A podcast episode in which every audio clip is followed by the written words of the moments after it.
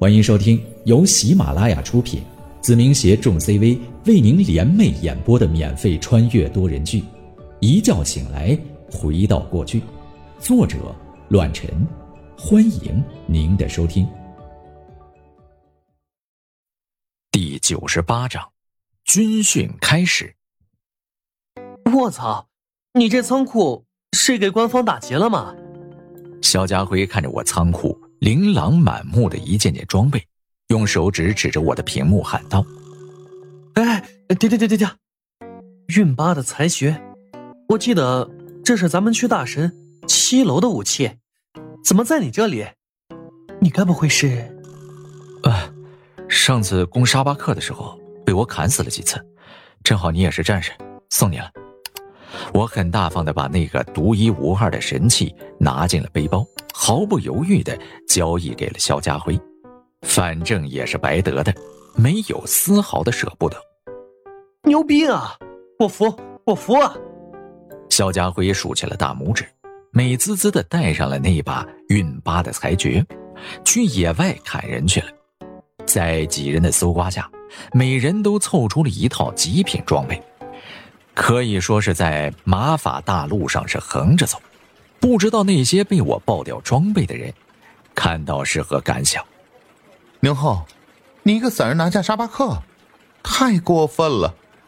来建个工会，把我们几个拉进去，以后我们跟着你，太他妈帅气了！韩风不依不饶的让我建起了工会，索性就随便弄了一个工会，起名为“横着走”。极其嚣张，充满霸气。霎时间，游戏的公屏就炸了。不少人私聊我入会有什么需求没有？就连那些被我爆掉装备的人都很想加入，想跟着我混口饭吃。毕竟全服第一不是开玩笑的，一个人砍翻一个服，很难找出第二人。网络留言：大神求入会，尼玛！狗哥建工会了，以后沙巴克都别想拿下来了。求加入，求庇护。操！土狗联盟保命的直接申请，秒过。唉，游戏体验贼差。小奶狗的几个工会成员，个个装备都是顶配。拒绝拒绝，大家散了吧。横着走进不去呀。一下午，几人和我再次横扫了马法大陆。同时建立起了深厚的同学情谊，比前世更加直截了当，相当粗暴。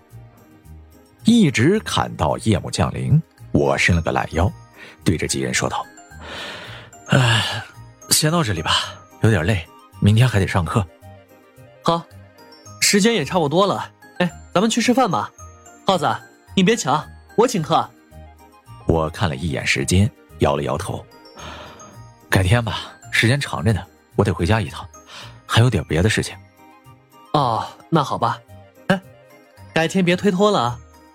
肖家辉站起身来，另外几人也随之关闭了电脑，和我一行走了出去。你也早点回去，不用在这里守着，有什么事情打电话。走到门口，我跟王达嘱咐了起来，重心还得放在学校上，这里正常做生意就好，有麻烦再过来。行，我一会儿就回去，你先走吧，浩哥。王达笑着，然后把我送了出去。拜拜，各位，我先走了。发动了车子，和几人道了个别，我便开着这辆极其拉风的奥迪 A 六 L，驶离了路面，朝着家中走去。其实晚上也没有什么事儿，就是想和老爸老妈在一起吃晚饭。如今生意走向了正轨。全部交给了员工，在没有新部署的前提下，他们还是能休息一些的，不像之前那么劳碌。这么晚才回来，又玩去了吧？老妈把饭菜摆在了桌子上，微微对我有些埋怨。如果是前世的话，说不定又是一场狂风骤雨。而现在，我的超前头脑已经让他们习惯了。所以百分之九十的事情都不会管我，由我自己决定。我笑了笑，大大咧咧的说道：“哼，刚开学第一天，和新同学们认识了一下，所以回来的晚一些。嗯，好香啊，妈，你做的什么菜？几样你最爱吃的，赶紧做。老妈有些愧疚的看着我说道：“这两年生意上虽然赚了不少钱，但忙前忙后的很少照顾你，多吃点，看你那小体格。”与此同时，我爸也从楼上走了下来，一家人团团圆圆的坐在了餐桌上，一边聊天一边吃饭，十分惬意温馨。肖家辉和同学吃完饭，已经九点多了，才回到自家的高层。一进门就看到了独自饮酒、闷闷不乐的父亲。爸，我回来了。肖家辉换上了拖鞋，坐在了沙发上面。这么晚才回来，早点睡吧。说着，自己的父亲喝了一口酒，唉声叹气起来。哎，爸，怎么煤矿又出什么问题了吗？肖家辉不解，试探性的问了起来。已经经营二十多年了，当初设立的采矿点已经开采的差不多了，想要扩建需要一大笔资金。唉，肖家慧的父亲再次倒了半杯白酒，无奈的说道：“咱家是私营小煤矿，那帮老板巴不得趁着咱们负担不起收购过去，自己进行掘金。银行那头又不松口，再有两个月还是这样的话。”只能把煤矿卖掉了，摇了摇头，再次叹了口气。肖父说道：“唉，算了，跟你说这些有什么用？赶紧休息去吧，好好上你的学。咱家的钱够用，供你没什么问题。你小子给我少惹点事儿，本分一些，比什么都强。哎，睡觉去吧。资金问题。”肖家辉若有所思。思索了片刻，喃喃道：“哎，爸，你猜猜，我新同学是谁？”肖父看了一眼自己的儿子，嗤笑一声：“ 一帮小屁孩呗，还能有谁？行了，别磨叽了，赶紧滚蛋。”他是宁浩，宁浩。萧父不解，然后不理自己的儿子，继续独自喝着闷酒。哎。你怎么就不明白我说的是什么意思呢？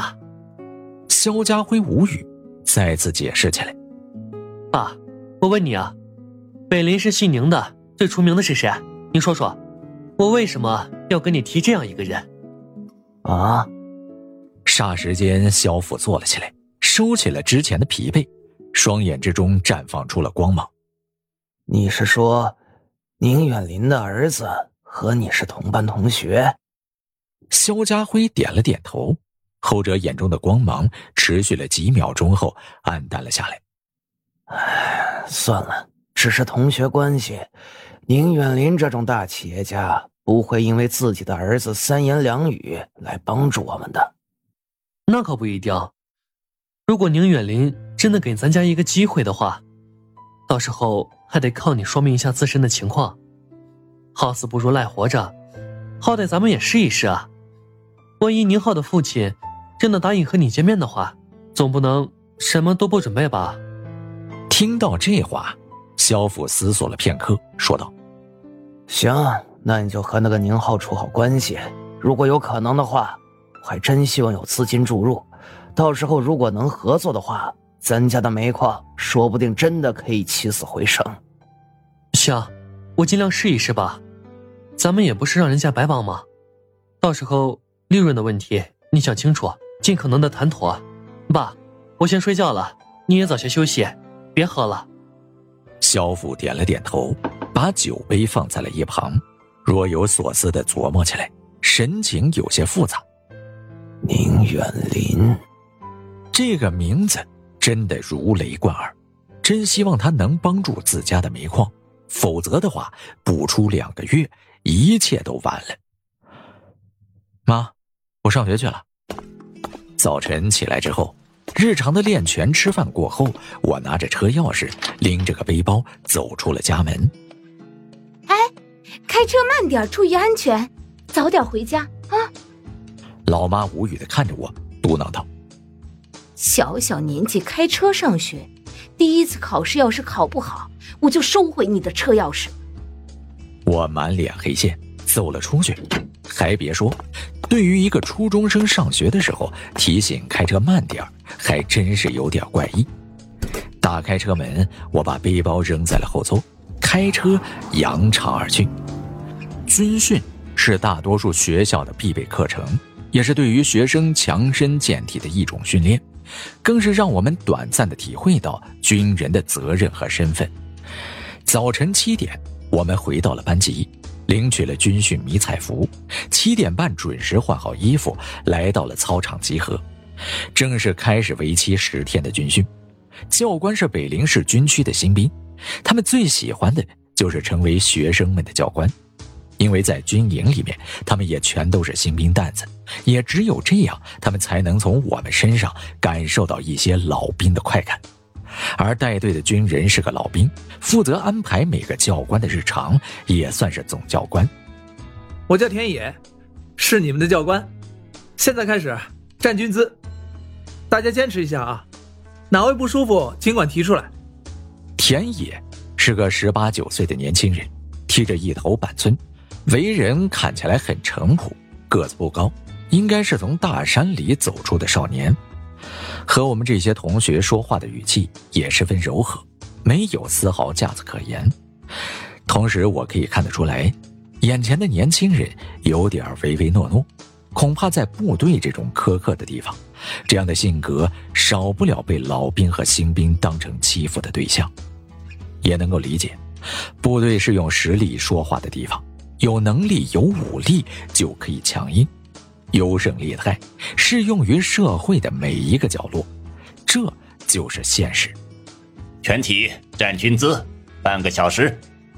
操场中央的总教官拿着一个大喇叭，对着所有人喊了起来。田野微微一颤，看了看手表，提醒道：“这是军训的第一课，站军姿，大家站好，坚持一下，半个小时很快的。”说完，田野也站在了队伍的排头。示范性的站直了身体，没有丝毫的动作。军人以服从命令为天职，从现在开始，动作不规范者一百个俯卧撑。教官监督。总教官神情严肃，面色冰冷的凝视着所有人，一副居高临下的模样。时值九月，八点多钟的天气已经炎热起来。北方小城这个时候是一年最为酷暑的阶段。北陵市的暑期很短，偏偏在这个时期军训，对于一些初中生，肯定有人是受不了的。前世的时候，我也忘记了是怎么坚持下来的。有印象的就是军训过后，我整个人晒黑了不少，养了一个假期才变回小白脸。本集播讲完毕，感谢您的收听，下集更精彩。